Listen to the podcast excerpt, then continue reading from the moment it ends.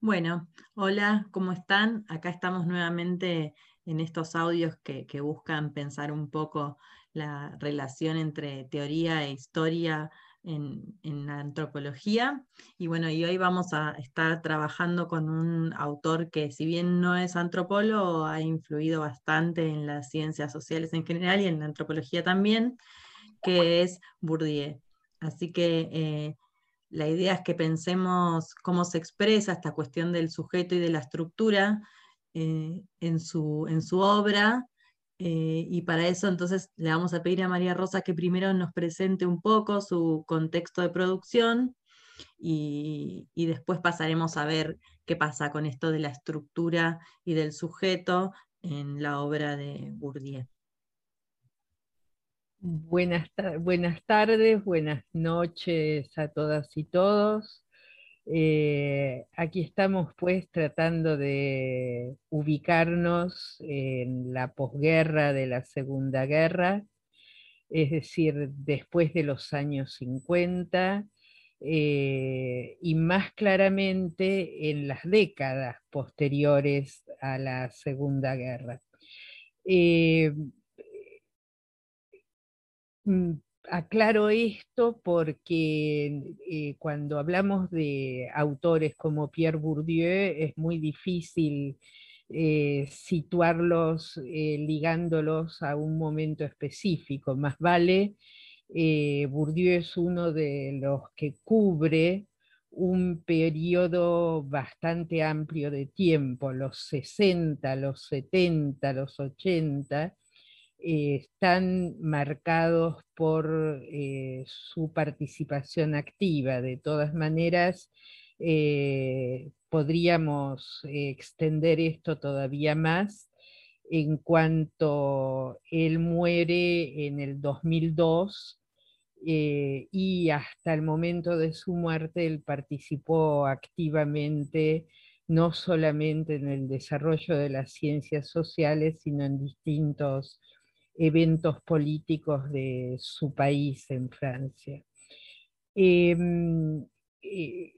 tratamos, intentemos reconstruir un poco en qué punto estamos también teóricamente. Eh, básicamente en el hecho de que estas eh, posturas teóricas que caracterizaron a la antropología en sus inicios y que se extendieron a su vez, constituyendo eso que hemos dado en llamar, siguiendo a Menéndez, el modelo antropológico clásico, es decir, el culturalismo, el estructural funcionalismo, los diferentes abordajes estructuralistas eh, que, que, tuvieron gran auge en los 60 Em, al tiempo que alcanzan su auge, al mismo tiempo van siendo bombardeados, eh, atacados eh, por distintos eh, autores que, distintos sociólogos, antropólogos que se forman en estas tradiciones teóricas que hemos estado viendo hasta ahora, pero que con mayor o menor precocidad comienzan eh, a plantear eh, las dificultades inherentes a estos modelos teóricos que privilegian el todo, eh, la sociedad, la estructura, la cultura, desdeñando el accionar de los sujetos. Em, este, esta convivencia del auge de una de las posturas con el auge de las mismas líneas críticas eh, que tratan de eh, hacerle frente y cuestionarlas, eh, el ejemplo más claro quizás lo encontramos en el mismo estructuralismo levistrociano. Eh, recordemos además que todo esto se da en un contexto político eh, muy eh, movido, muy efervescente en cuanto los procesos de descolonización que hemos señalado hasta ahora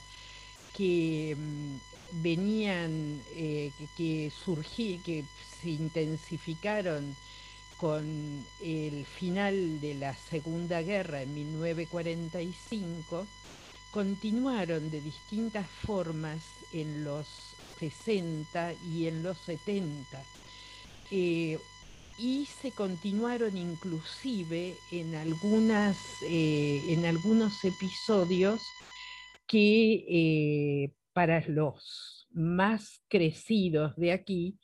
siguen seguramente siendo un hito que recordarán como importante. Por ejemplo, a la presencia francesa en Vietnam, en Indochina, como se la llamaba, siguió la presencia norteamericana. Y en los 60, al tiempo que en Argelia, país eh, que también formaba parte de la órbita francesa, se desarrollaba la guerra de eh, liberación, todo un movimiento que buscaba la descolonización de Argelia, a la cual Francia hacía frente militarmente, es decir, nada de eh, descolonizaciones graduales, consensuadas, sino una eh, relación final muy violenta, eh, al mismo tiempo sucedía en Indochina la, la, guerra de Vietnam, eh, la guerra de Vietnam en la cual eh, los vietnamitas eh, se enfrentaron con los Estados Unidos de América del Norte y los derrotaron. Como señalaba en algún momento Eduardo Menéndez, a quien hemos citado varias veces, esto significó para los teóricos eh, que trabajaban en esos eh, tiempos, algo así como la pérdida de la virginidad colonizadora, eh, la pérdida de la mentalidad que daba la que tomaba la relación colonial como, una, como un aspecto inamovible del mundo, y a tal punto es importante ese momento que eh, Menéndez lo que dice es que en ese momento nosotros podemos considerar que, eh, que comienza nuestra actualidad o contemporaneidad.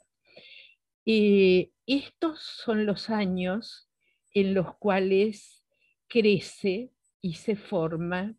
y trabaja Pierre Bourdieu. Em, digamos que Em,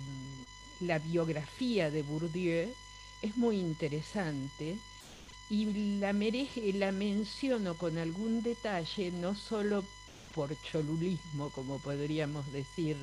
en términos cotidianos, sino porque tiene eh, algunos aspectos que hacen a su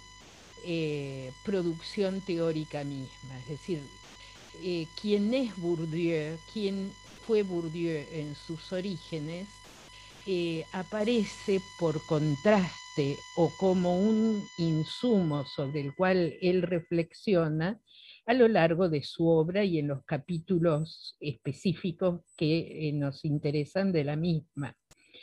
Em, ya señalé, eh, no, no señalé nada todavía, que Bourdieu nace en 1930. Poco cortésmente había mencionado el año de su muerte, no así el año en que nace. Eh, nace en 1930 en un pequeño pueblo eh, de los Pirineos, en Aquitania, eh, es una región montañosa, por tanto, inclusive para eh, realizar sus estudios debe eh, salir de su casa natal eh, y estudia en un internado a 14 kilómetros de su hogar y finalmente, para concluir la escuela secundaria, se traslada en 1948, ya terminada la guerra, a París, en donde eh, se inscribe eh, y se recibe en escuelas famosas, entre ellas la, la École Normale Supérieure, eh, que era uno de los espacios en los cuales eh, se formaban los filósofos de ese momento. Em, tiene maestros que para algunos de ustedes serán conocidos famosos, tales como Bachelard, Canguilhem eh, y Levi-Strauss. Pero eh, llega a formarse como filósofo, a presentar una tesis sobre Leibniz eh, y aquí, y con todo esto, escribe el primer capítulo de su historia. Él, el hijo de un cartero de un pueblo minúsculo, que según eh, la teoría que él mismo formularía eh, décadas después, en realidad venía como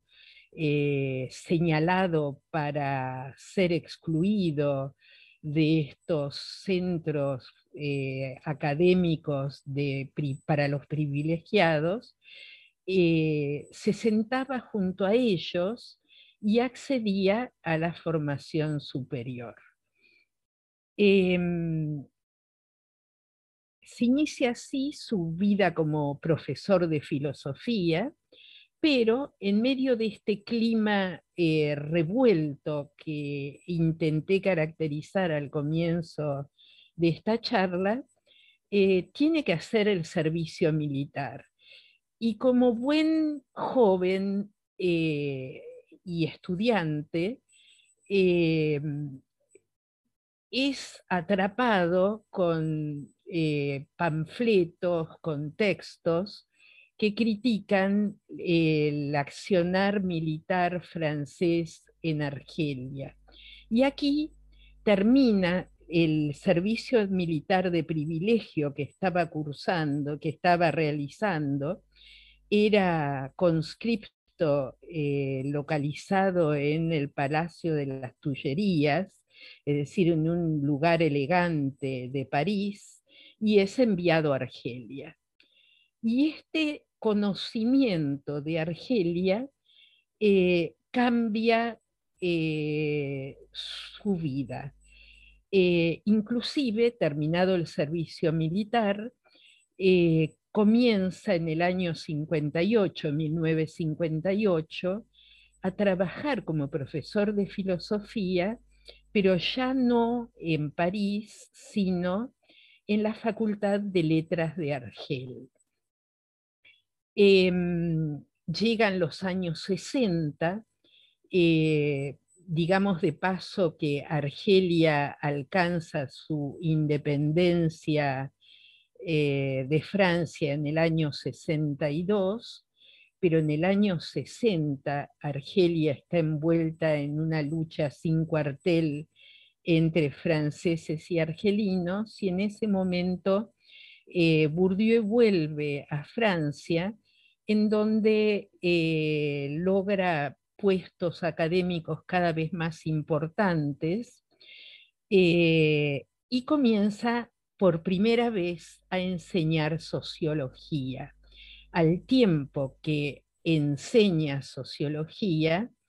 y aquí quiero, quisiera que ustedes se piensen a ustedes mismos comparándose con Bourdieu, porque al tiempo que él enseña, va ampliando su conocimiento de la producción sociológica de ese momento. Si bien ha tenido como profesor a Levi-Strauss, en ese momento eh, accede a los textos de Max Weber,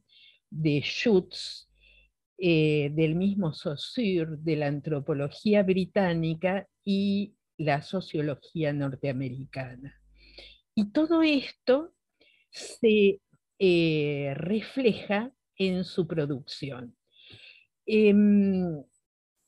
¿Por qué nos interesa eh, Bourdieu?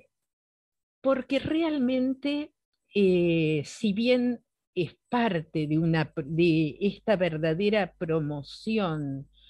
de investigadores y teóricos que hacen frente al auge del estructuralismo, Bourdieu es, como decíamos con Mercedes, realmente un personaje bisagra eh, formado en el estructuralismo, eh, autor de textos que nos permitirían enrolarlo en esa postura eh, casi muy claramente, y al mismo tiempo uno de los que contribuye, uno de los más conocidos que contribuye eh, con nociones como la noción de hábitus, de campo, de sentido práctico, eh, la noción de estrategia, eh, a socavar este paradigma estructuralista. pero miremos, intentemos meter un poquito más la nariz en los textos eh, que les proponemos que lean eh, y veamos en qué consiste esta ruptura. Como eh, lo primero que quiero aclarar, quiero aclarar dos cosas. Primero, que estamos haciendo una presentación sectaria de Bourdieu. ¿Qué quiero decir con sectaria? Mercedes dijo, bien, que, eh, que Bourdieu eh, es un sociólogo. Bourdieu se autodefine sociólogo y se hubiera presentado como tal. Pero nosotros lo vamos a presentar eh, con algunos trazos que se refieren a su momento más cercano a la antropología eh, justamente el momento en el que él eh, en Argelia eh, realiza trabajo de campo verdaderamente antropológico entre los campesinos de una región de Argelia llamada la Cabilia, y uno de estos trabajos justamente es aquel que él está eh, realizando para aprobar un seminario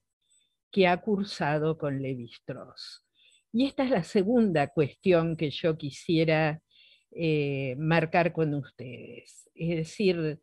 em, los autores que nosotros damos a leer, creación o no, seguramente se han parecido más a ustedes de lo que ustedes mismos se imaginan, porque se han formado en su época eh, con los recursos de los que disponían, no de una maestría en antropología social como ustedes,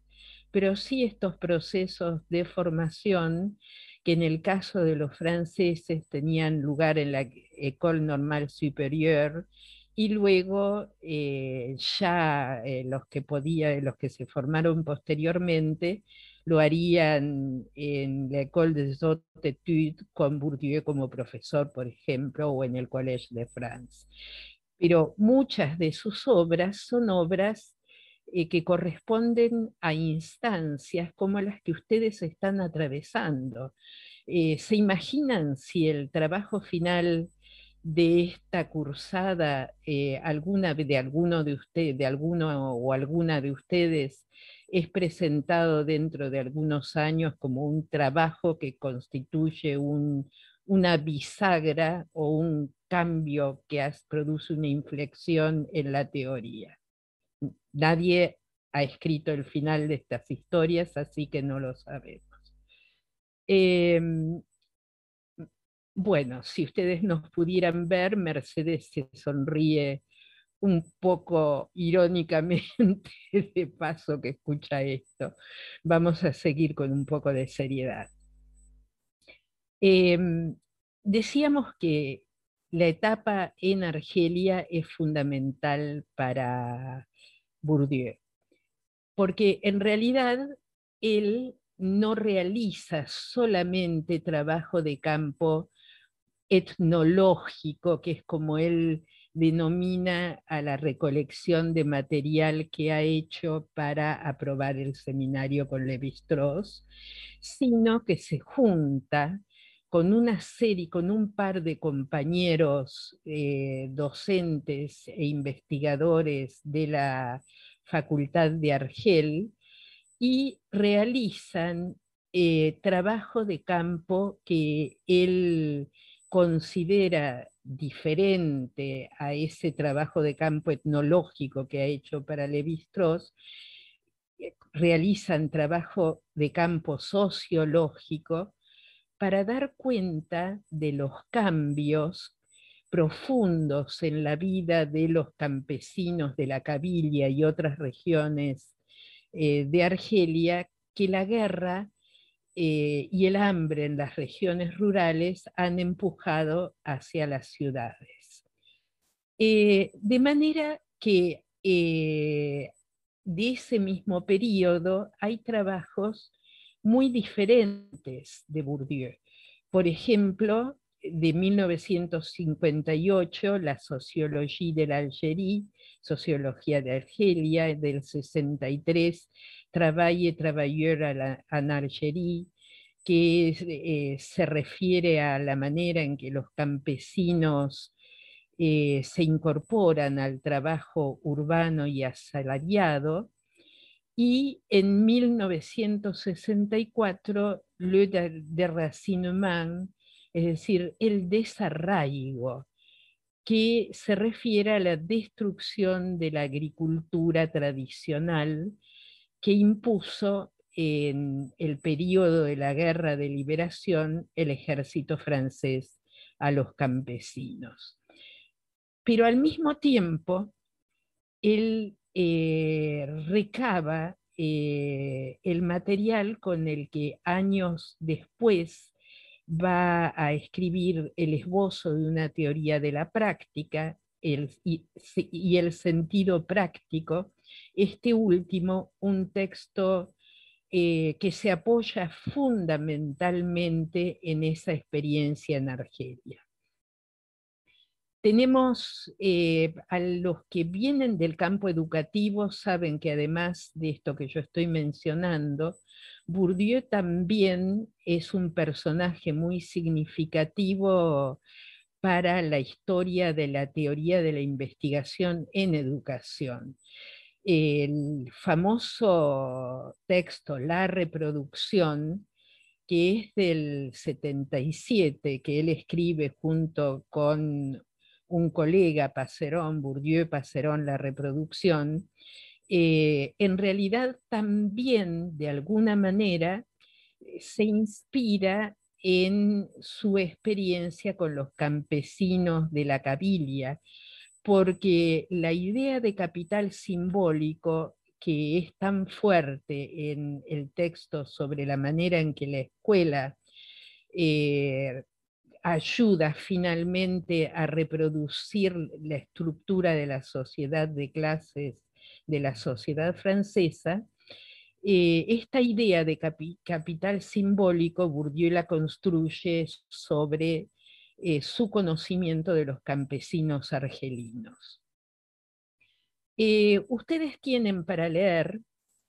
en la bibliografía obligatoria un capítulo de un libro que se llama El sentido práctico y el capítulo se llama, eh, perdón, un,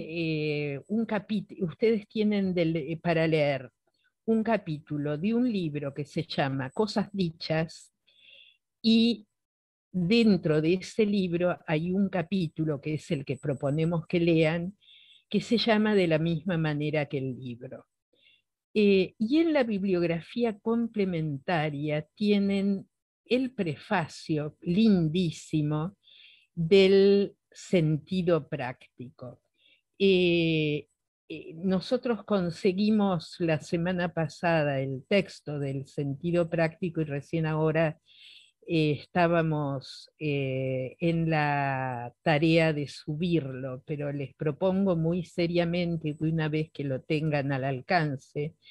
eh, lean este prefacio que vale la pena. Em, les cuento brevemente por qué nos parecen interesantes estos textos. Primero, porque eh, hablan del contexto en el que Bourdieu trabaja, contado eh, esto por el mismo Bourdieu. Em,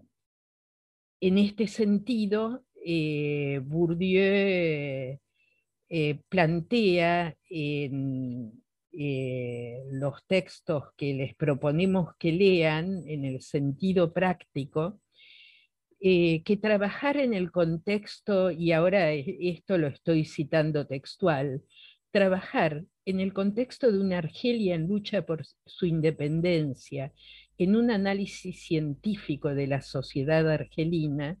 suponía tratar de comprender y de hacer comprender los fundamentos y los objetivos reales de esta lucha, objetivos que eran socialmente diferenciados. Es decir, no se separa él de lo que está sucediendo políticamente ahí. Y en este sentido sigue diciendo, no puedo renegar de unos escritos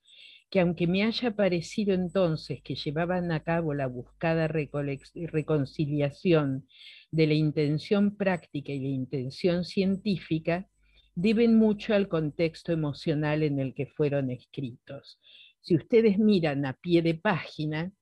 se van a dar cuenta de que estos textos reflexionan ya desde el subtítulo sobre eh, qué es lo que está sucediendo, si lo que está sucediendo ahí es o no una revolución. Eh, y al mismo tiempo, Bourdieu está trabajando eh, curiosamente viendo de qué manera eh, eh, emular a Levi Strauss eh, en el caso que ha decidido analizar con las herramientas del estructuralismo levi-straussiano. ¿qué, había propuesto, ¿Qué se había propuesto trabajar Bourdieu para Levi-Strauss? Eh, el sistema de símbolos que eh, había eh, quedado registrado en las ruinas de una casa campesina de la Cabilia y que estaban eh, grabados, inscriptos, es decir, había relieves en la piedra, dibujos, pinturas en las paredes. Eh, Bourdieu se acompañaba para hacer este relevamiento por eh, algunos campesinos que lo acompañaban y que sentían esta investigación de él como su propia investigación, es decir, eh, se sentían que estaban investigando sobre su propia cultura, sobre su propia sociedad, y le aportaban también sus reflexiones.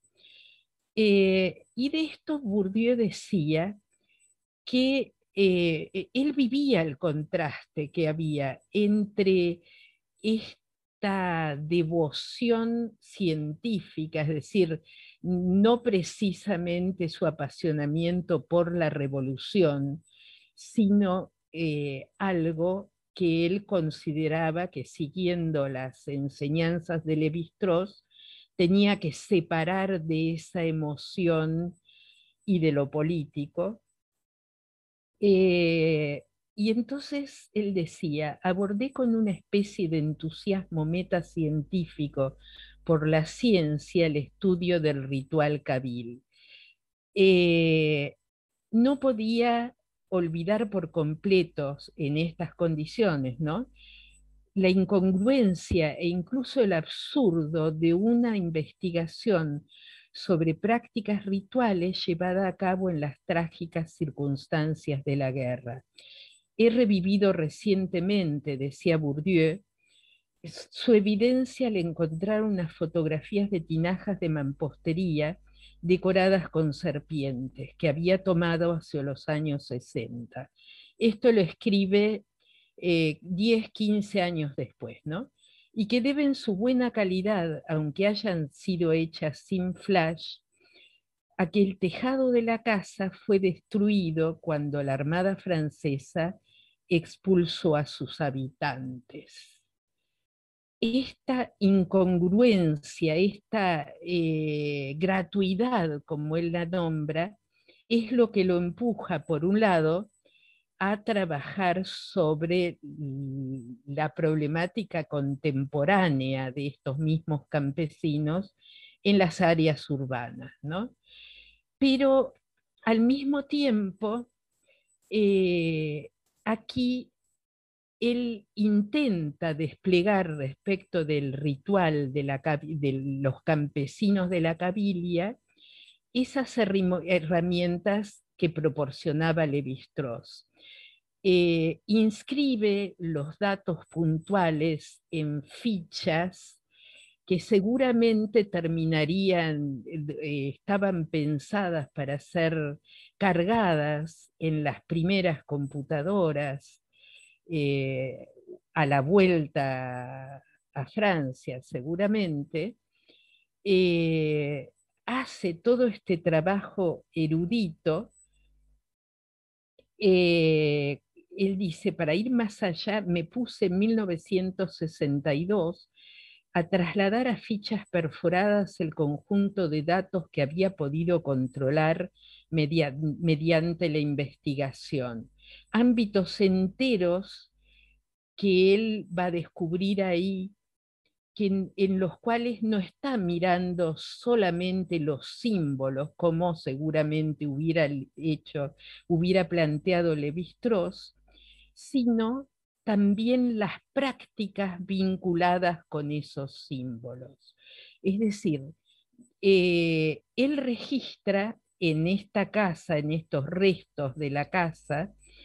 eh, la estructura y la orientación del espacio, del espacio interior, pero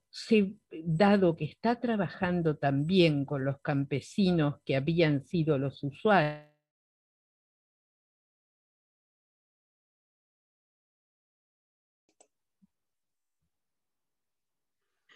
Bueno,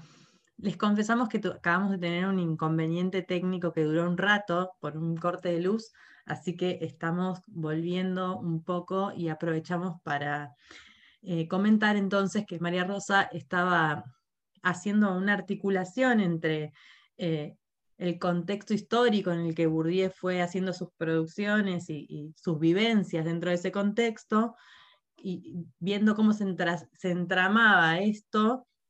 en su trayectoria académica también, ¿no? Entonces, yendo a, esta reconstrucción tanto de su obra como de su trayectoria,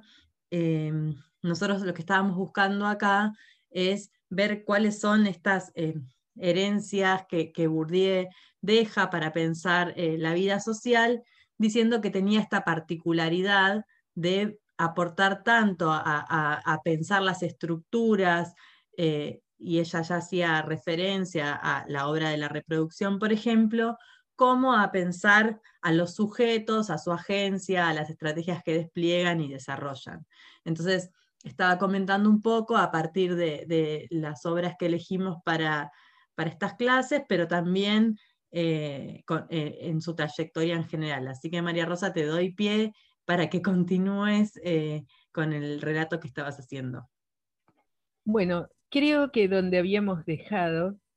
eh, lo habíamos eh, dejado a Bourdieu eh, tratando de terminar su trabajo para Levi-Strauss. hay un parrafito muy simpático en el que él se refiere a esto y se refiere al trabajo que figura como apéndice del sentido práctico y que nosotros también tenemos citadas en el programa como parte de la bibliografía complementaria. Eh, él se refiere al artículo, eh, a un capítulo que se llama La Casa Kabila o el Mundo Invertido, que justamente en donde él plasma este análisis eh, inicialmente estructural, estructuralista que eh, realizó para cumplir con su maestro Levi-Strauss. Y dice, y esta es la frase simpática, por lo menos a mi gusto, que este fue su último trabajo de estructuralista feliz, porque eh, ahí acompañado por estos campesinos que lo acompañan en el relevamiento de los datos que necesita, eh, dice que eh, me permitió descubrir, dice Bourdieu, en la primera fase de mi trabajo,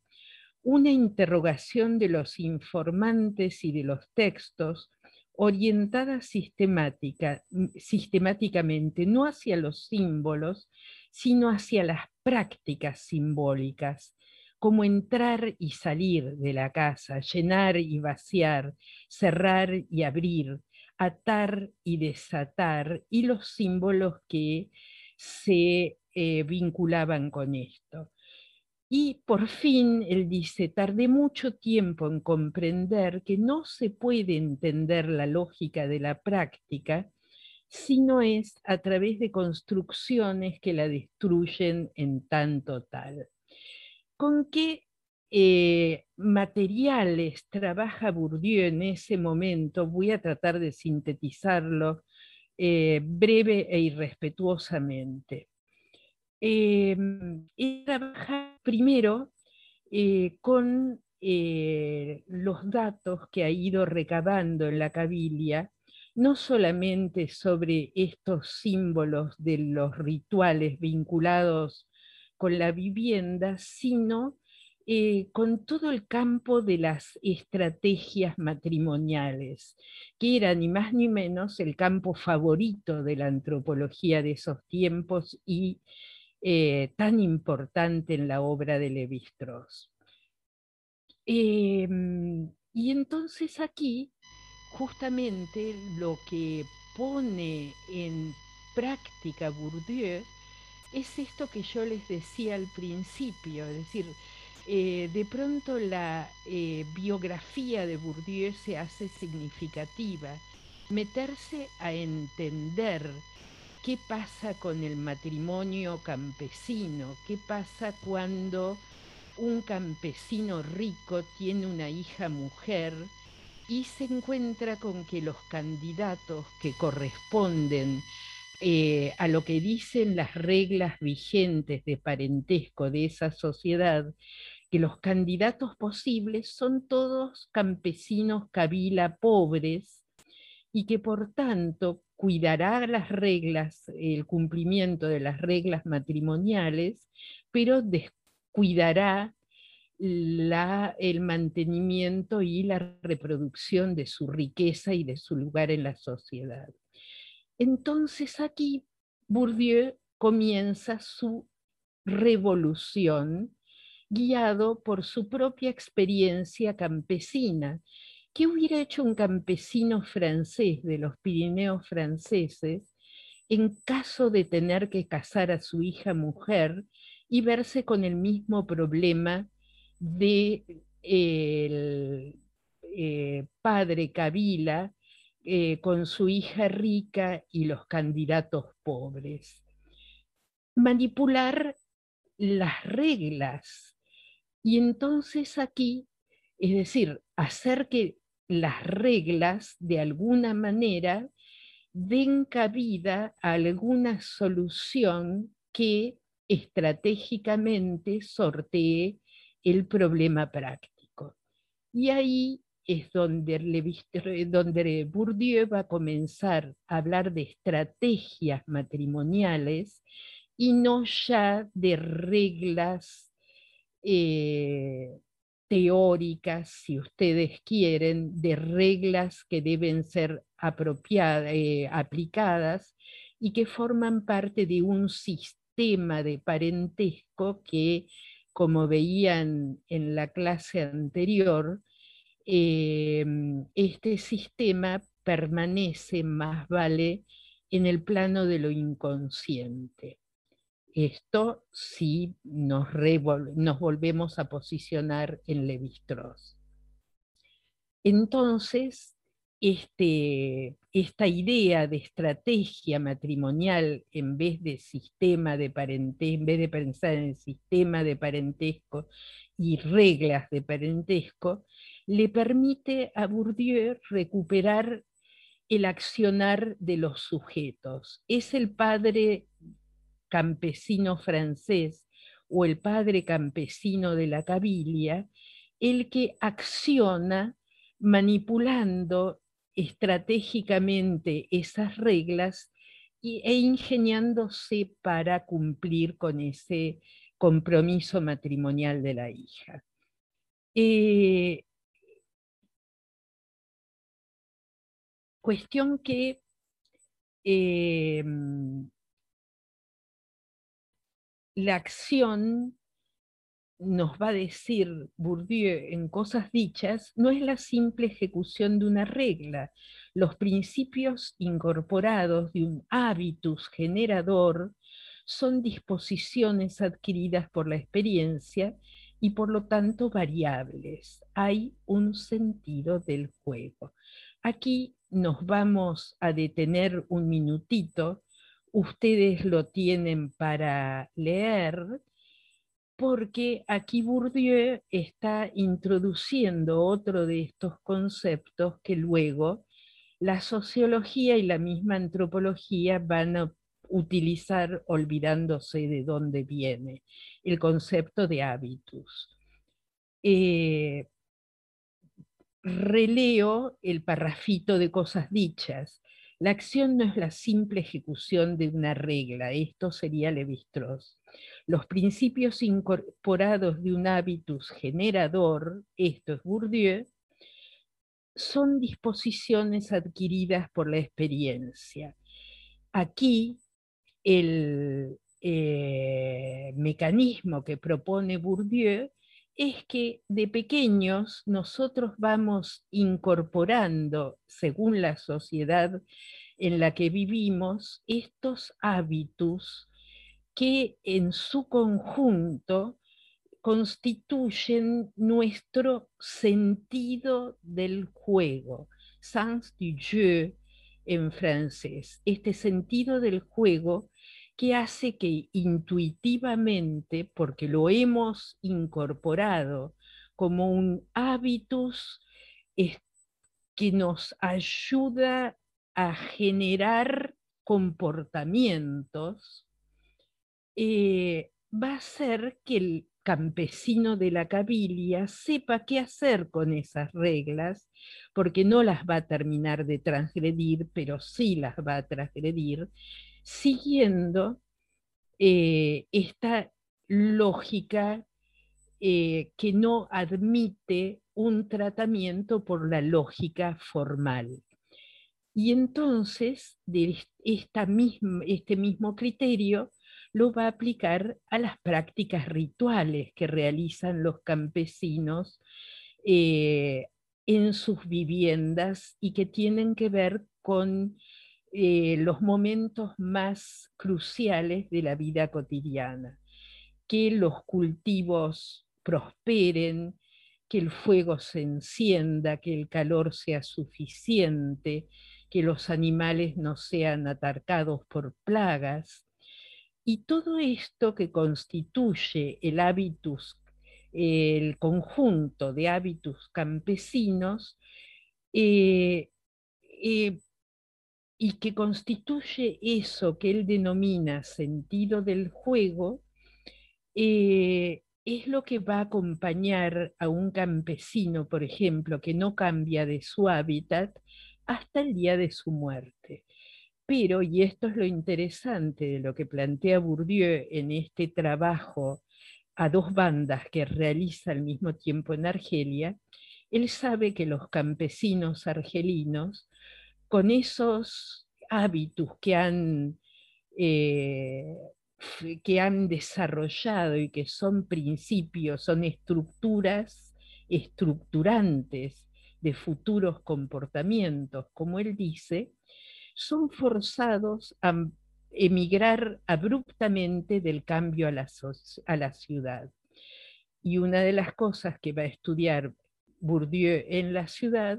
es de qué manera esos hábitos, ese sentido del juego de los campesinos, en el nuevo medio, en el nuevo hábitat, se transforman, se modifican. Eh, sujetos y estructura. Eh, Bourdieu va a poder decir que para un campesino el matrimonio de cada uno de los hijos es el equivalente de una jugada en una partida de cartas. El valor de la jugada depende de la mano como conjunto de cartas. Piensen en el truco o en la canasta. Yo, no me acuerdo cómo se jugaba la canasta. Del truco sí me acuerdo. Eh, el valor de la jugada depende de la mano como conjunto de cartas, pero también de la manera más o menos hábil de utilizarlas. Fíjense ustedes en lo que estamos, eh, en que también aquí se supone que ese sentido práctico eh, es algo que eh, debe ser relevado por el investigador, debe ser encontrado, porque los sujetos, piénsense ustedes, un fin de semana jugando una partida de truco, no juegan al truco con las reglas al lado, sino que han incorporado, mirando desde niños quizás la partida que jugaban sus padres, eh, o los jugadores más avesados, han incorporado esto que Bourdieu llama el sentido del juego. Y entonces saben de qué manera eh, se utiliza el do, qué valor tienen los reyes, qué valor tienen los haces, y de este modo pueden avanzar guiados por ese sentido práctico. Em, una de las cosas que nosotros vamos a ver en las clases siguientes es que esta idea de prácticas, de que lo que el investigador recaba, más que unas normas eh, conscientes, evidentes, que pueden ser encontradas ahí, porque la estructura social es algo que está directamente a nuestro alcance, como en el estructural funcionalismo. O bien vamos, eh, pensábamos antes con Levi-Strauss que la estructura es inconsciente, poco accesible para los miembros de una sociedad, pero accesible para el investigador que va eh, reconstruyendo su lógica. Es decir, con Bourdieu y con varios otros, eh, varias otras líneas contemporáneas a él, la preocupación va a estar en lo que los sujetos hacen en sus prácticas y eh, a estas prácticas van a incorporarse, por ejemplo, las prácticas simbólicas. Es decir, este concepto de práctica no va a ser un concepto simple, va a ser también un concepto multifacetado y que va a variar de autor en autor. Em, gracias al corte de luz, eh, seguramente si estuviéramos eh, presentes en el mismo espacio, eh, he de haber dejado una cantidad de agujeros sin cubrir, pero salvo que Mercedes me haga alguna pregunta, vamos a ir dejando esto por aquí. No, no, me parece que en realidad no dejaste ningún agujero sin cubrir, así que nada, no, eh, volvemos a insistir en que no es una presentación de la obra de Bourdieu completa ni de su trayectoria completa, sino que a los fines de nuestra preocupación eh, inicial que planteamos desde las primeras clases, la idea es ir viendo eh, cuáles son las herencias que, la historia de, la antropología y las disciplinas afines nos dejan para pensar también actualmente nuestras futuras y, presentes investigaciones. Así que me parece que a esos fines eh, fuiste muy clara, muy concisa y eso se agradece cuando se habla de un autor tan complejo y con una trayectoria tan larga. Así que, bueno, los, dejamos eh, para que puedan escuchar esto tranquilos y tranquilas, que lo reflexionen y nos encontramos en las próximas clases. Muchas gracias, hasta luego.